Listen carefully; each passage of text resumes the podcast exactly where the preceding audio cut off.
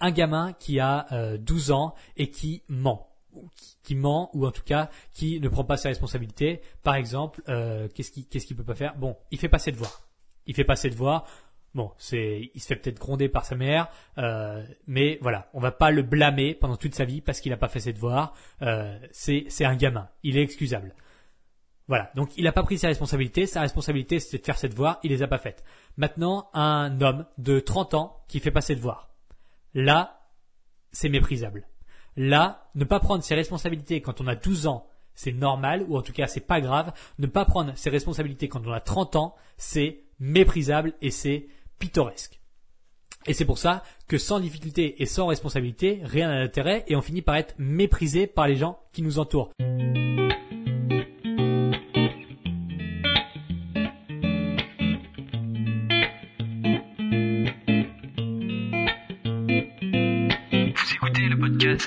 Du rééquilibrage alimentaire. L'émission réservée à ceux qui veulent reprendre leur santé en main tout en continuant à vivre une vie sociale épanouie. Chaque semaine, venez discuter alimentation, mode de vie, perte de poids et bien-être avec Maël Brosseau.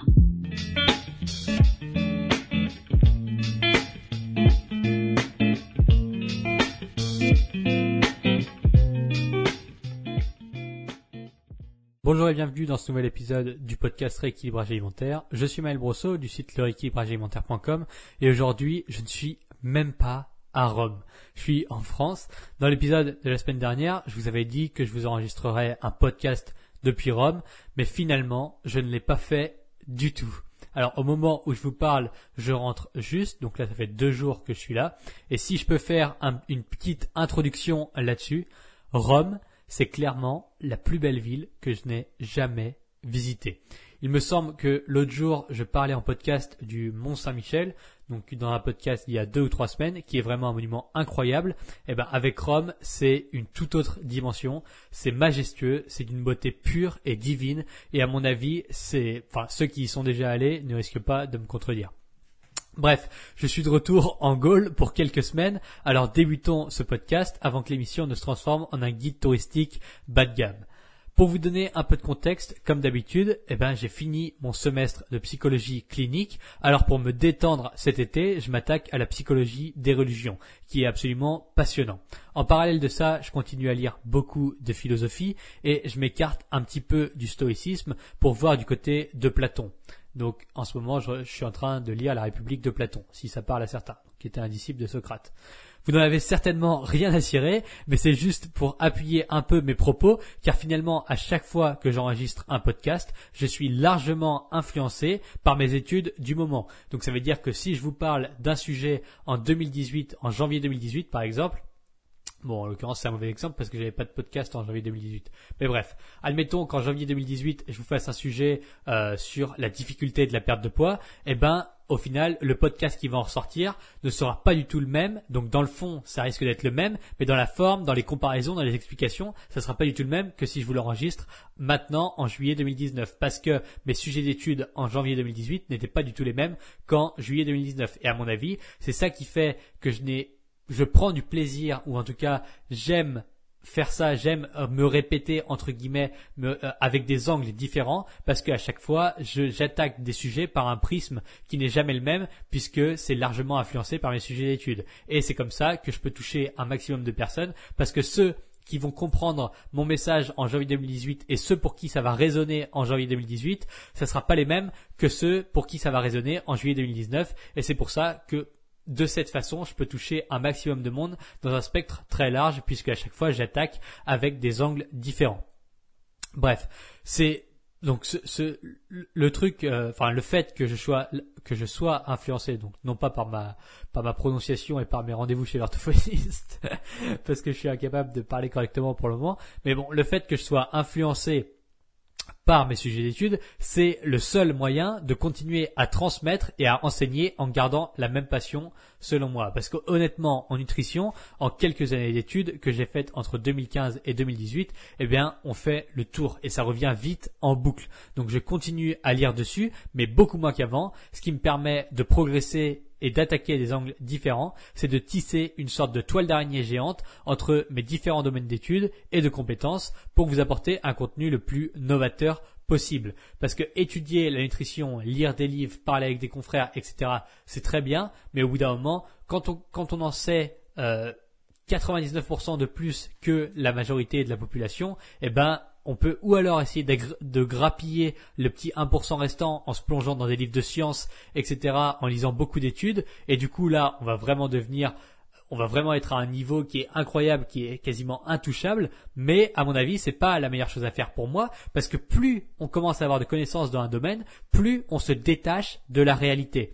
Si, par exemple, j'avais creusé dans la micronutrition et, enfin, dans la micronutrition, j'ai creusé, mais si j'avais creusé vraiment, vraiment profond dans la nutrition, eh bien, je serais complètement détaché de ce que vivent les gens au quotidien. Aujourd'hui, il faut bien savoir que la majorité des gens, alors peut-être pas vous parce que vous écoutez le podcast, mais la majorité des gens ne savent pas ce qu'est une balance calorique, ne savent pas ce que c'est un déficit calorique, ne savent pas ce que c'est les macronutriments, ne savent même pas ce que c'est, euh, ne savent même pas comment sont composés les aliments, donc protéines, glucides, lipides, etc., etc. Et donc plus on commence à avoir un niveau de connaissance élevé, plus on considère comme acquis et donc comme acquis pour nous et comme acquis pour tous des bases qui sont simples à nos yeux, mais qui en vérité sont déjà d'un niveau relativement élevé pour la population en général. C'est pour ça que maintenant je creuse très peu dans l'intuition, je conserve mes bases et je les remets en question régulièrement, notamment avec mes élèves, et donc je maintiens mon niveau et j'améliore mon niveau par l'expérience, par l'expérience de suivre des gens, de coacher des gens, de suivre des élèves et donc de faire face à de nouvelles problématiques qu'il faut résoudre. Mais par moi-même, je lis maintenant peut-être un livre de nutrition par an alors qu'à l'époque, j'en lisais entre 20 et 30. Voilà. Mais aujourd'hui, la grande base de mon savoir est là. Et bon, à la limite, je vais faire quelques recherches précises quand j'écris des articles, mais euh, je ne passe pas mon temps à lire sur la nutrition, comme je vous l'ai dit. Je passe mon temps à lire sur, à lire et à écouter des cours sur la psychologie et sur la philosophie, bien plus que sur la nutrition. Bon. Alors aujourd'hui, je vais vous parler de responsabilité, de souffrance et de difficulté dans la perte de poids, et ça devrait être relativement intéressant. Avant cela, pour que je souffre le moins possible durant ces épisodes et durant ces mois d'été, il faut absolument que vous alliez laisser un avis 5 étoiles sur ce podcast. Pour cela, il vous suffit d'aller sur le profil dans iTunes, de descendre tout en bas et de noter le podcast avec 5 étoiles et votre meilleur commentaire. Alors, je vais essayer un format un peu particulier aujourd'hui puisque j'ai uniquement 7 points. Cette phrase que j'ai écrite quand j'étais à Lisbonne il y a une dizaine de jours, je me suis dit que ça ferait un bon sujet de podcast. Alors je vais simplement vous lire les phrases une par une et essayer de les développer de façon cohérente. Et puis ensuite, comme d'habitude, on tirera des conclusions. Donc, il n'y a rien, absolument rien d'écrit d'autre que ces sept phrases sur ma feuille. Alors ça va peut-être être un peu brouillon comme d'hab, mais j'ai envie de dire, il y a un moment où quand on réécoute mon, tout premier podcast par rapport à ce, celui de la semaine dernière, par exemple, il y a une grande, grande différence de niveau. Et là, ce que j'ai envie de tendre, vu que je prends énormément, énormément de plaisir à faire ces podcasts, là où j'ai envie d'aller, c'est simplement des fois d'allumer mon micro, d'avoir une phrase, un sujet, et puis de me lancer sur le podcast, parce que c'est là où je prends vraiment le plus de plaisir en ce moment. Je vous dis pas que c'est là où je prendrai le plus de plaisir pendant encore les trois ans à venir, mais en ce moment, les podcasts, voilà. C'est pas pour rien si j'arrête les vidéos sur YouTube cet été, c'est pour faire une pause là-dessus, mais les podcasts je continue parce que c'est un gros gros kiff de les faire. Les vidéos aussi j'aime bien, mais le podcast c'est vraiment très peu contraignant. J'allume mon micro, j'allume mon ordi et puis je pars pour vous raconter un peu des histoires pendant euh, plus ou moins longtemps. Bon alors, on va partir donc avec ces 7 points que j'ai liés à la responsabilité, à la souffrance et à la difficulté dans la perte de poids. Mon point numéro 1, c'est que rien de ce qui a de la valeur dans la vie n'existe sans sacrifice. Bon, comme je vous l'ai dit, là je vais être en total impro, donc là je regarde juste mon mur blanc en face de moi et je vais essayer de vous tisser une toile intéressante entre mes phrases et la perte de poids. Donc rien de ce qui a de la valeur dans la vie n'existe sans sacrifice. Qu'est-ce que ça veut dire selon moi? Si aujourd'hui vous avez besoin de travailler, admettons, 200 heures pour vous acheter quelque chose qui vous fait vraiment envie. Il me semble que j'avais déjà utilisé cet exemple dans une très vieille vidéo sur YouTube. Bref. Si aujourd'hui vous devez travailler 200 heures pour quelque chose qui vous fait vraiment, vraiment envie. Alors, j'ai aucune idée de ce que ça peut être. On va dire euh, arbitrairement une voiture. Bon, une voiture, c'est pas ce qui donne le plus envie à tout le monde, mais c'est, arbitraire et je sais pas pourquoi je dis ça, ça pourrait être très bien n'importe quoi. Donc pensez à la chose que vous avez le plus envie, la chose matérielle pour le moment. On verra ensuite pour la, pour euh, les expériences ou la psychologie. Bon, Une voiture, très bien, je veux une voiture euh, et il va falloir que je travaille 200 heures pour l'avoir. Quand est-ce que la voiture aura le plus de valeur pour moi? Quand est-ce que cette voiture, je vais en prendre le plus soin possible? Quand est-ce qu'elle va m'apporter le plus de plaisir? Si jamais j'ai besoin de travailler 200 heures pour cette voiture et qu'au moment où j'ai fini de travailler mes 200 heures, je peux l'acheter, elle va m'apporter un grand plaisir et surtout, ça va me faire relative, enfin, ça elle va avoir beaucoup de valeur pour moi en comparaison à si par exemple, demain, je vais dans la rue et il y a quelqu'un qui me dit, tiens, voilà une voiture, c'est gratuit, tu la prends, tu fais ce que tu veux, c'est exactement la voiture que tu voulais, je te la donne. À ce moment-là, cette voiture aura beaucoup moins de valeur et on va prendre beaucoup moins soin d'elle, on va, on va sentir une sorte de manque de mérite face à euh, cette chose qu'on a eue comme ça de façon euh, complètement inattendue et on n'a pas travaillé pour l'avoir. Alors que quand vous avez une voiture ou alors quand vous préparez un voyage par exemple et que vous avez besoin de travailler, de planifier, de sacrifier. Donc travailler 200 heures, ça veut dire que vous sacrifiez 200 heures à faire quelque chose que vous n'avez pas nécessairement envie de faire mais qui va vous apporter un résultat auquel vous croyez et auquel vous avez envie d'atteindre.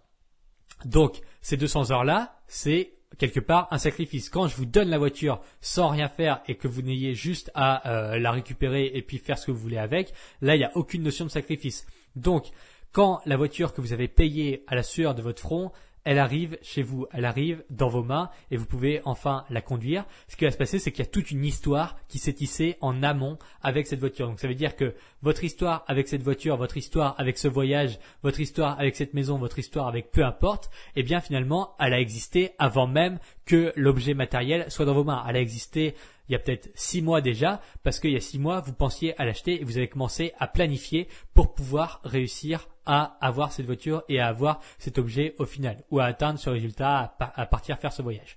En perte de poids, c'est la même chose. Sans sacrifice, il n'y a rien, ça n'a aucune valeur. Une perte de poids qui n'implique aucun sacrifice n'a aucune valeur. Donc ça veut dire que par exemple, si c'était possible, ou en tout cas si ça existait que euh, demain je claque des doigts et que vous perdiez du poids d'un seul coup, eh bien vous allez en reprendre et que voilà, donc que ce soit juste arbitraire, je claque des doigts, vous perdez 20 kilos. Eh bien les 20 kilos, vous allez les reprendre très rapidement. Pourquoi? Parce qu'il n'y avait aucune notion de sacrifice, vous avez aucune histoire émotionnelle liée à cette perte de poids et ça paraît juste, il y a juste eu un miracle qui s'est passé. Maintenant vous avez perdu du poids, vous considérez que c'est acquis, donc quoi qu'il arrive, vous remangez et vous vous dites tiens le génie va bien revenir si un jour j'ai besoin d'en perdre 30 de plus. Alors que si maintenant vous avez besoin de perdre du poids. Et c'est quelque chose que vous voulez profondément. C'est quelque chose qui est voilà, qui, a un objectif pour vous depuis un moment et vous allez pouvoir vous euh, vous investir pleinement dans ce projet-là. Eh bien, il y a une notion de sacrifice. Quoi qu'il arrive, quand on veut atteindre un objectif qui est compliqué à atteindre, donc par exemple euh, descendre de chez soi, aller au bout de la rue et revenir, c'est pas un objectif, c'est pas un objectif compliqué à atteindre. Euh, peu, importe, vous voyez, vous voyez où je veux en venir. Par exemple, euh, mettre un plat dans le micro-ondes, c'est pas un objectif qui est compliqué à atteindre. Par contre, faire un bon plat, cuisiner pendant trois heures pour faire un bon plat, il y a une notion de sacrifice derrière parce que vous allez sacrifier entre guillemets, mais le sacrifice, c'est pas, euh, c'est pas, euh, c'est pas l'inverse du plaisir. On peut prendre du plaisir dans le sacrifice.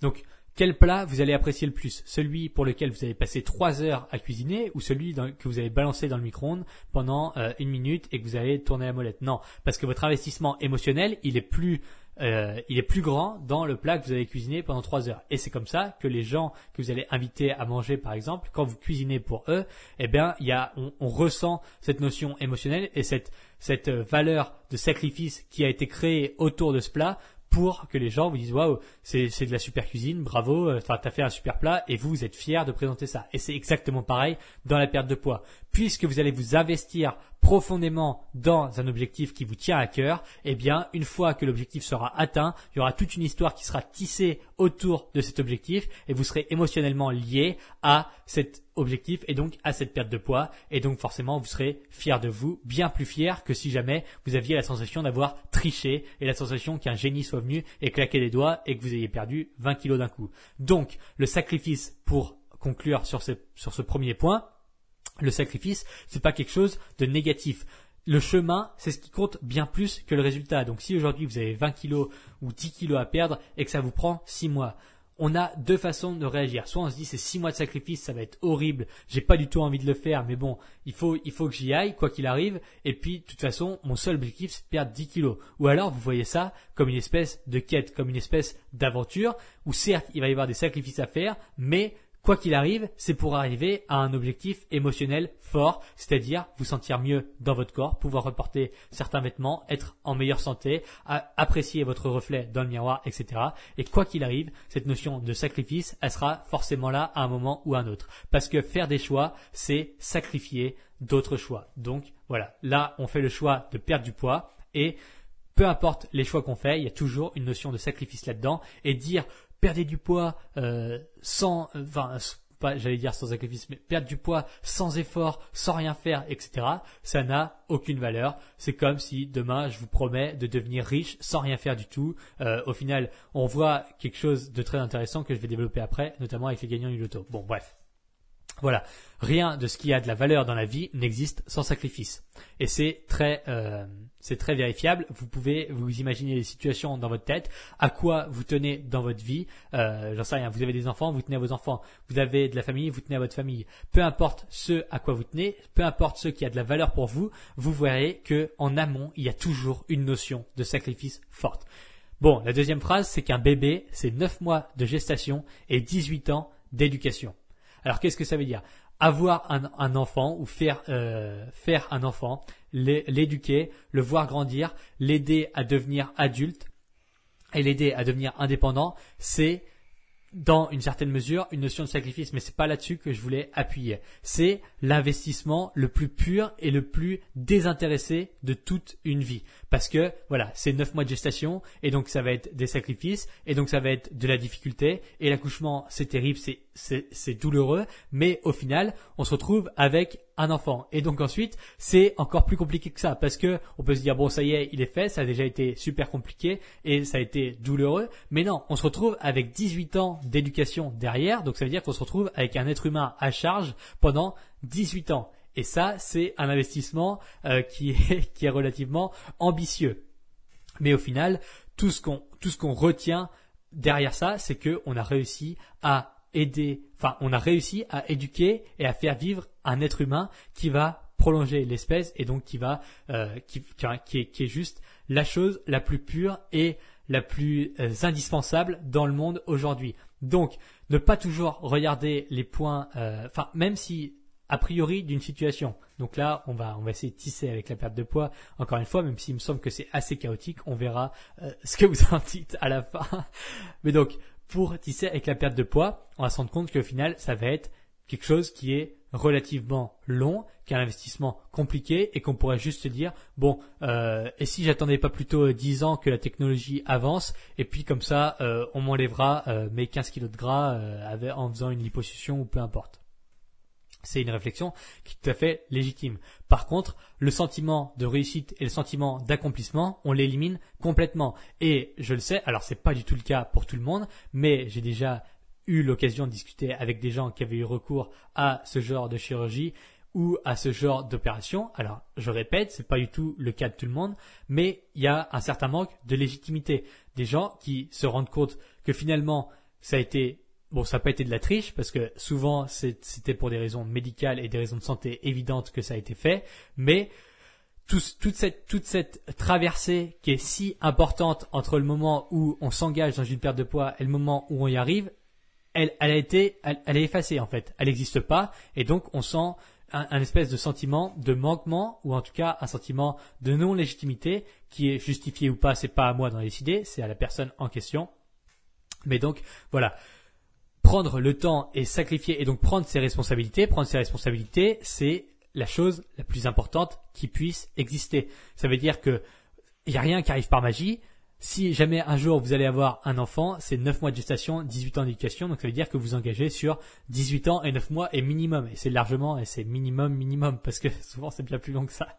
Mais donc, voilà. Quand vous engagez dans une perte de poids, c'est la même chose. C'est responsabilité, c'est souffrance et c'est sacrifice. Pourquoi? Parce qu'au final, vous allez atteindre un but émotionnel, vous allez atteindre un objectif physique qui est quelque chose qui n'est pas figé et qui est quelque chose qui est un accomplissement énorme puisque on parle ici de votre vie, on parle ici de votre corps, on parle ici de votre santé, on parle ici de votre bien-être physique, on parle ici de votre bien-être psychologique. Et si tout ça on pouvait l'avoir uniquement dans le plaisir et uniquement dans le bonheur, ça n'aurait plus aucune valeur. Et donc, c'est ce qui fait que cet objectif, une fois atteint, il est aussi puissant émotionnellement et il est aussi euh, valorisé par vous et par les autres autour. La preuve, quand on finit par atteindre un objectif physique, tout le monde nous félicite et tout le monde est heureux pour nous. En tout cas, si vous avez des bons amis et une famille bienveillante, c'est comme ça que ça se passe. Si vous êtes, si vous avez un entourage toxique, il y aura de la jalousie, il y aura euh, toute une sorte de, toutes sortes de, de conneries malhonnêtes qui, euh, qui graviteront autour de ça. Mais si vous avez des gens bienveillants autour de vous,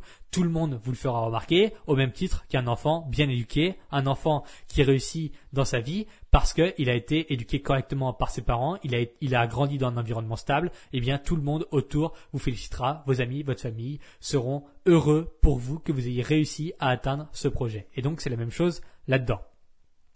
Numéro 3, donc je vais peut-être accélérer un peu, je regarde quand même à combien de temps j'en suis. Ah ouais, ok. Je vais devoir accélérer un peu parce que j'en ai 7 en tout. Je, vais peut-être réduire et puis on verra euh, ensuite plus tard dans d'autres podcasts si on développe. Numéro 3, lorsque l'on obtient les choses gratuitement, facilement ou sans effort, on leur porte beaucoup moins de valeur que quand on a travaillé dur pour les avoir. Donc on retourne euh, à l'idée numéro 1 mais un peu formulée différemment. Si demain je vous balance euh, un million d'euros, eh bien vous allez les respecter, vous n'allez pas les respecter finalement. Vous allez dire waouh c'est incroyable, j'ai gagné ça et je me sens un peu illégitime, j'ai un peu un, sentiment d'imposture face à cet argent parce que est-ce que je le mérite finalement? C'est quelqu'un qui me les lance comme ça, mais il aurait très bien pu les lancer à quelqu'un d'autre. Donc 99% des gens vont dilapider cet argent et vont s'en servir pour faire des choses futiles plutôt que de euh, plutôt que de s'en servir pour faire le bien autour d'eux on, verra en, dessous euh, exactement ce que ça donne le loto. Dans, l'idée, euh, dans l'idée suivante justement. Alors que si vous avez dû travailler dur, vous connaissez la valeur des choses, et donc c'est toujours pareil avec la perte de poids. J'ai l'impression de me répéter énormément, mais, ah, mais en même temps c'est tellement important. Je veux dire, c'est, c'est un peu le but de se répéter là-dessus. C'est que si vraiment vous avez un sentiment d'accomplissement face à ça et vous avez un sentiment de travail et de sacrifice et de souffrance qui est justifié face à cette perte de poids, eh bien, vous allez l'apprécier beaucoup plus. Ensuite, euh, bah tiens, je vais vous prendre, je vais vous donner un autre exemple, un autre exemple. Quand j'étais jeune, j'étais très maigre, donc toujours face à ça, face à cette notion de travail. J'étais très maigre, donc je suis toujours, euh, je suis toujours vraiment pas épais. J'ai les poignets très fins, j'ai les articulations très fines, j'ai les os fins. Donc, quand j'ai commencé la muscu, il m'a fallu des années et des années pour commencer à devenir un petit peu musclé. Bon, aujourd'hui, je suis quand même relativement fort. Je suis plus musclé que beaucoup, que 90-95% de la population, même 99% certainement. Mais il m'a fallu énormément de temps pour ça. Et je partais de très loin. J'étais certainement dans les 10% les moins musclés de la population. Mais aujourd'hui, j'ai réussi à inverser la vapeur. Il m'a fallu plusieurs années pour ça. Et donc, j'ai un respect infini envers cette notion de sacrifice et de souffrance, donc de l'entraînement, de l'alimentation, de, euh, l'intellectualisation de tout ça, et donc de lire pour pouvoir progresser. Et face à ça, je me respecte moi-même parce que je sais d'où ça vient, je sais que ça a été compliqué à atteindre, et aujourd'hui, je rate quasiment aucun entraînement et j'arrête jamais de m'entraîner parce que je sais tout ce qu'il en a coûté pour atteindre ce but. Et aujourd'hui, pour rien au monde, je euh, lancerai ça par la fenêtre en disant bon voilà, c'était bien, ça a duré euh, six ans, maintenant j'en ai plus rien à foutre. Non, parce que voilà, j'ai dû accomplir un chemin qui était semé d'embûches pour arriver là où j'en suis aujourd'hui et pour continuer à progresser là où je suis aujourd'hui. A contrario, j'ai des amis qui sont très musclés de base, donc très musclés, toute proportion gardée, qui sont quasiment quasiment pas loin d'être aussi musclés que moi alors qu'ils se sont jamais entraînés de leur vie. Ils ont jamais fait de musculation de leur vie. Bon, ils en font un peu. J'en ai, j'ai des exemples en tête, je vais pas citer parce que parce que ça a aucun sens, c'est juste des prénoms. J'ai un ami qui commence la muscu, qu'en fait pendant six mois, et puis au bout de six mois, il a pris énormément de muscles. Il est plus balèze que moi en six mois. Enfin, lui est plus balèze que, que moi en six mois, alors que je me suis entraîné pendant six ans il a aucun respect envers cet accomplissement parce qu'au final, il s'est entraîné et il voit qu'en six mois, il peut devenir énorme. Du coup, qu'est-ce qu'il fait? Eh ben, il a arrêté de s'entraîner pendant deux ans. puis il y retourne pendant un ou deux mois, et puis il arrête à nouveau pendant plusieurs années. Pourquoi? Parce que tout ça, il n'y a aucune notion de sacrifice et de souffrance. C'est tellement simple pour lui de devenir musclé qu'il en a absolument rien à foutre. Et quand les choses sont tellement simples pour nous, eh bien, on leur porte une valeur minime. Alors quand on voit des gens qui euh, arrivent enfin toute cette notion de métabolisme et de génétique. Des gens qui mangent n'importe quoi et qui prennent vraiment pas de poids du tout, eh bien ils vont, euh, ils vont, euh, ils vont, comment, comment dire,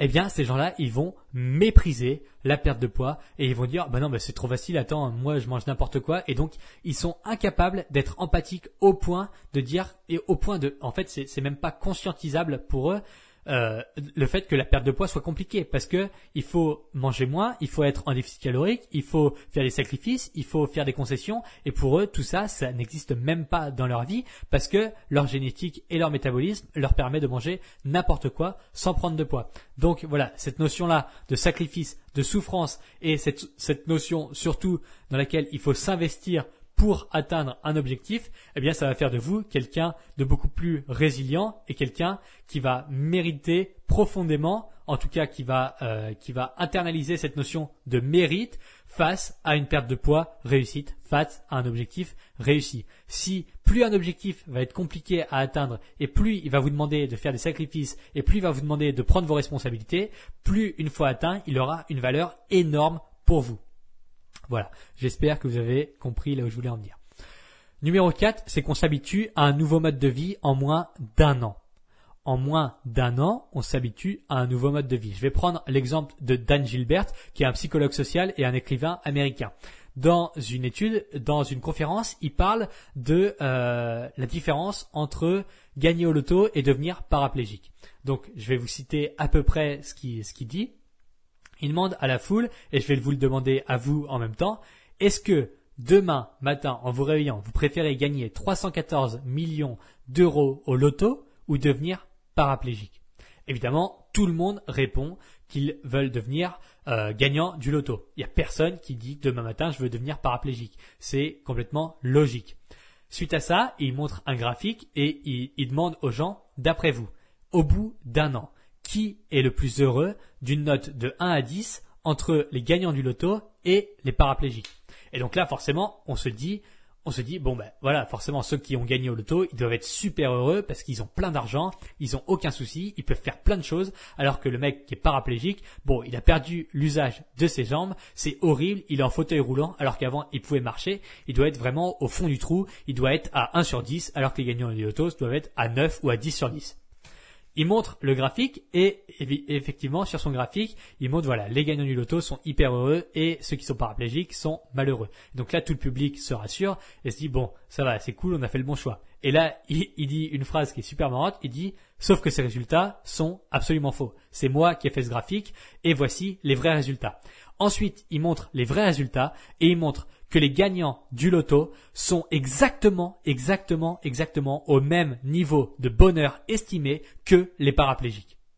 Et là, vous vous dites, c'est impossible. C'est pas, pas possible. Ils peuvent, peuvent pas être au même niveau de bonheur que quelqu'un qui a perdu leur jambe alors qu'ils ont gagné 314 millions d'euros. C'est impossible. Et pourtant, c'est purement la vérité et vous pouvez aller voir le détail de ces études en tapant Dan Gilbert sur internet, vous allez, trouver euh, ces, études là-dessus et les résultats de ces études. Et en fait, il a été interrogé ces personnes-là, ceux qui ont gagné au loto et ceux qui sont qui ont fini donc paraplégiques en fauteuil roulant. Et au bout d'un an, ils s'étaient tous retombés au même niveau de bonheur qui précédait juste le, le, le jour où ils ont gagné au loto ou alors où ils sont devenus paraplégiques. Donc ça veut dire que le mec qui gagne au loto, la veille avant qu'il gagne, on va le voir, la veille, une semaine avant, un mois avant, on va le voir, on lui dit note ton niveau de bonheur de 1 à 10, le mec dit 5. On retourne le voir un an après qu'il ait gagné au loto, on dit note ton niveau de bonheur de 1 à 10, le mec dit 5. Pourquoi? Parce qu'on met moins d'un an, on met moins d'un an à s'habituer à un nouveau mode de vie. Même chose pour le paraplégique. Le mec, on va le voir quand il a encore ses jambes et quand il est encore, euh, quand, enfin, avant, avant qu'il soit paraplégique.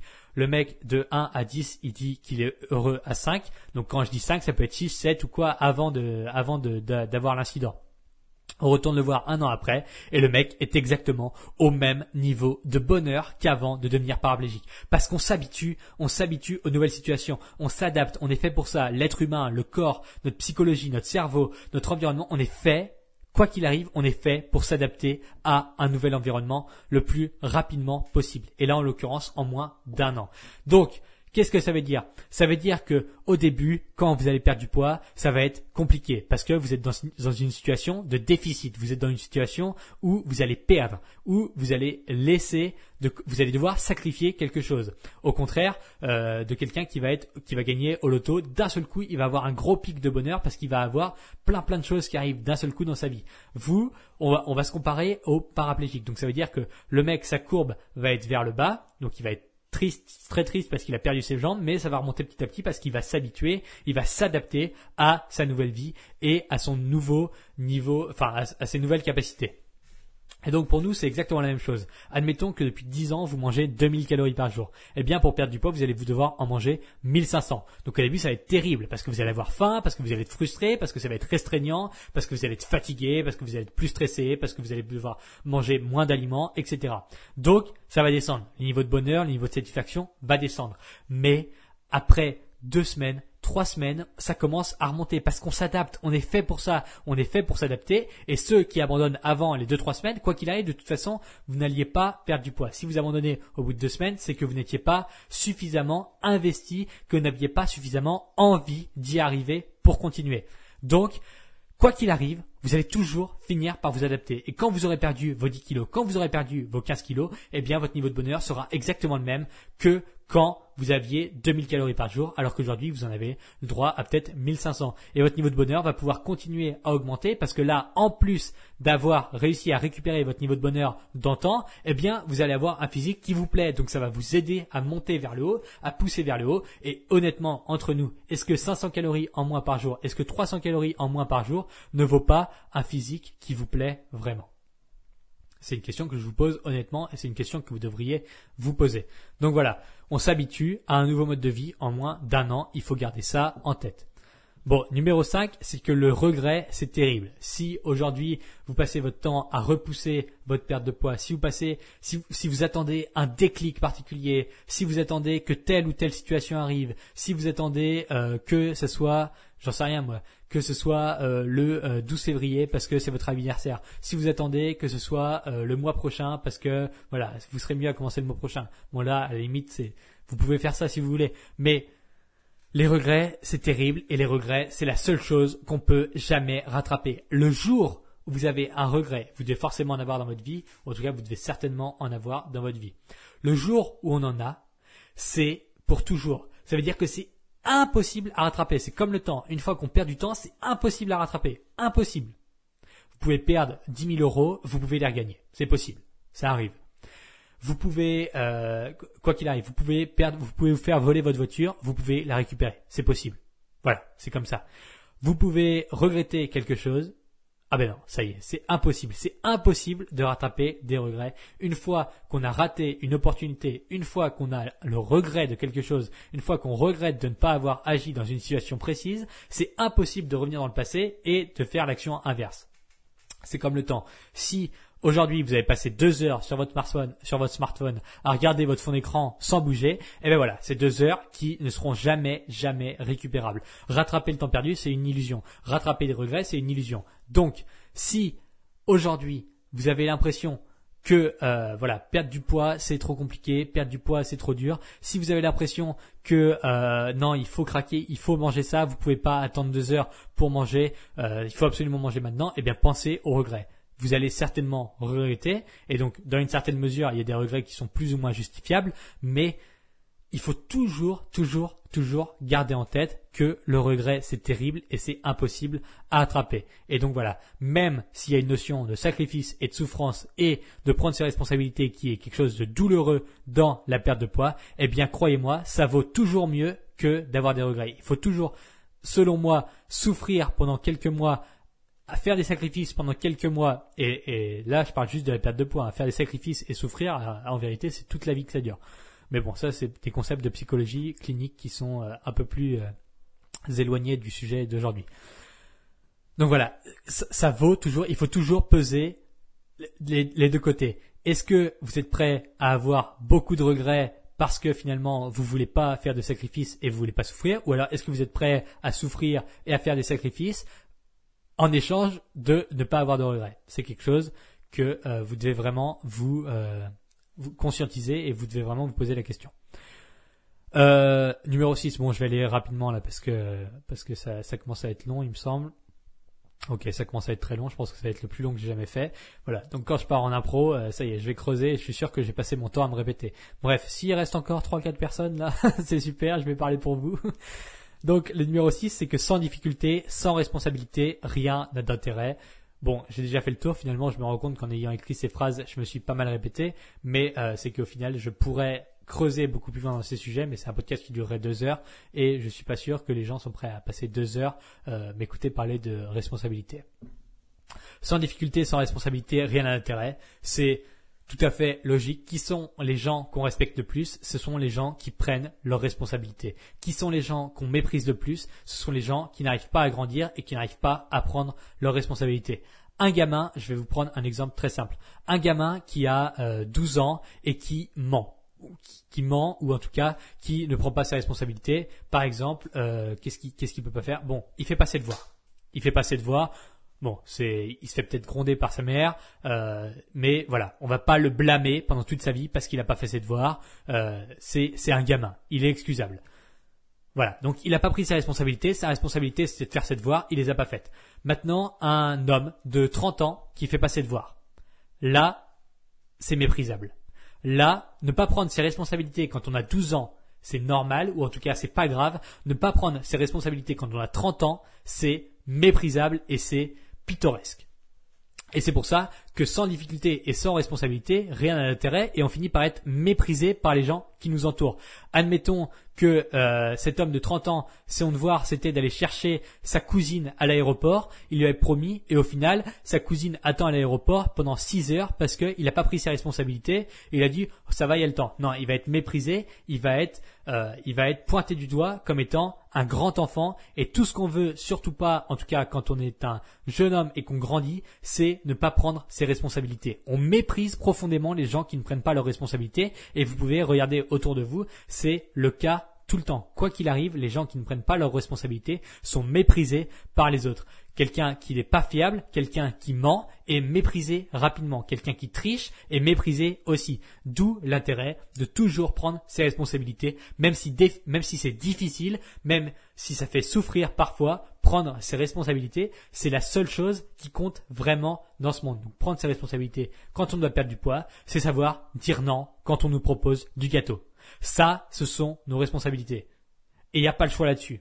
Ça, c'est la responsabilité qu'on s'est qu'on s'est enfin qu'on euh, qu'on a qu'on a choisi de porter sur son dos en disant ok à partir de demain je dois perdre du poids et donc ça implique que quand j'ai atteint mon total calorique journalier j'arrête de manger point c'est ma responsabilité et sans ça rien n'a d'intérêt parce que si à chaque fois si à chaque fois vous transgressez et vous ne respectez jamais vos engagements parce que c'est trop dur ou parce que vous n'avez pas envie de prendre vos responsabilités, eh bien, ça va finir par être méprisable par les autres. Et le pire, le pire du pire, c'est que vous allez finir par vous mépriser vous-même. Et ça, c'est terrible. C'est la dernière chose qu'on veut vraiment pour soi et pour les autres. Et la numéro 7, s'il n'y a pas d'intérêt, il n'y a pas de fierté. Et bon, là, voilà, c'est la même chose. Si vous perdez du poids parce que c'est quelqu'un d'autre qui vous force à le faire, eh bien, vous n'allez pas avoir de fierté. La personne qui est à côté de vous et qui vous a forcé à le faire, bon, il va peut-être être fier de vous parce que vous avez réussi, mais vous, vous n'y avez trouvé aucun intérêt parce que vous l'avez fait pour quelqu'un d'autre. Par contre, si vous le faites pour vous et que vous avez, vous avez trouvé les raisons profondes qui vous poussent à perdre du poids, d'ailleurs, vous pouvez trouver les raisons profondes qui vous poussent à perdre du poids en allant sur le site et en tapant, euh, en cliquant sur euh, sur la section par où commencer, vous allez télécharger l'ebook et je vous aide à trouver les raisons profondes qui vous poussent. Si vous faites ça, eh bien, vous allez trouver de la fierté parce que vous allez avoir de l'intérêt dans ce que vous faites parce qu'il y aura de la fierté, la fierté d'avoir réussi à faire quelque chose qui vous tenait vraiment à cœur. Bon, Là, c'était vraiment euh, trop long selon moi. En tout cas, vous allez pouvoir me le dire. Vous allez euh, dans les commentaires sur le site, sur l'article, vous me dites ce que vous avez pensé de la longueur de ce podcast. Vous me dites si c'était trop brouillon, trop brouillon, pardon, trop chaos, trop chaotique. Euh, je vais peut-être écrire un peu plus la semaine prochaine parce que là, juste cette cette phrase sans jamais développer, je vais peut-être rajouter des axes de développement, en tout cas des mots clés pour pouvoir ne pas répéter toujours la même chose. Alors la conclusion, elle est super simple. Prenez vos responsabilités, choisissez. Donc ça veut dire l'étape simple, l'étape euh, l'entonnoir, c'est choisissez un objectif qui vous parle, choisissez un objectif profond qui vous parle et qui vous touche émotionnellement, puis créez le chemin qui va du point où vous êtes aujourd'hui vers votre objectif en prenant vos responsabilités, c'est-à-dire en acceptant la souffrance, en acceptant le sacrifice, parce que vous allez garder constamment en tête votre vie une fois que votre objectif sera atteint. La vision de votre vie une fois votre objectif atteint, c'est ce qui doit vous mener toujours et c'est ce qui doit vous motiver à l'atteindre. Et donc ça, ça implique absolument de façon irréductible et de façon constante que vous preniez vos responsabilités et que vous acceptiez de souffrir et de faire des sacrifices même si c'est dur à entendre, même si tout le monde, tout le monde, tout le monde dans ce putain de secteur vous dit l'inverse,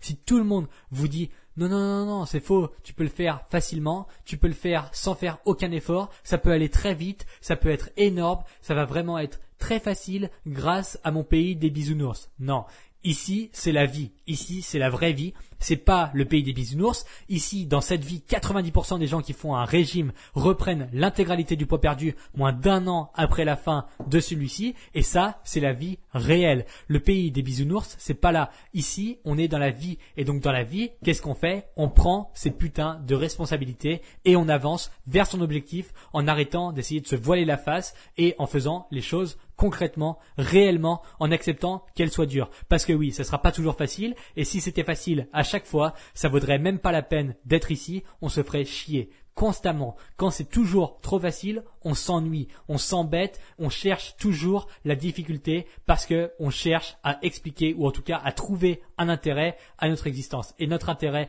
l'intérêt commun qu'on a tous, c'est de prendre ses responsabilités, de devenir meilleur à la fois pour soi et pour les gens qui nous entourent. Et réussir à devenir meilleur pour soi et pour les gens qui nous entourent, ça implique constamment et de façon irréductible qu'on prenne nos responsabilités et qu'on devienne quelqu'un de responsable.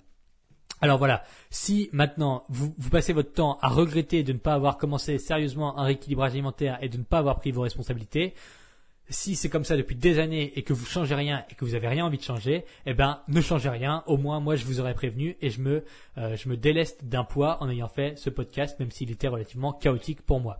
Maintenant, si vous n'avez pas encore téléchargé mon guide gratuit pour perdre du poids grâce au rééquilibrage alimentaire, vous pouvez le recevoir en allant sur le site lerééquilibragealimentaire.com dans la section par où commencer. Et si vous n'avez pas encore noté le podcast, faites-le. Je vous souhaite une excellente semaine ensoleillée parce qu'en ce moment c'est vraiment incroyable et je vous dis à jeudi prochain.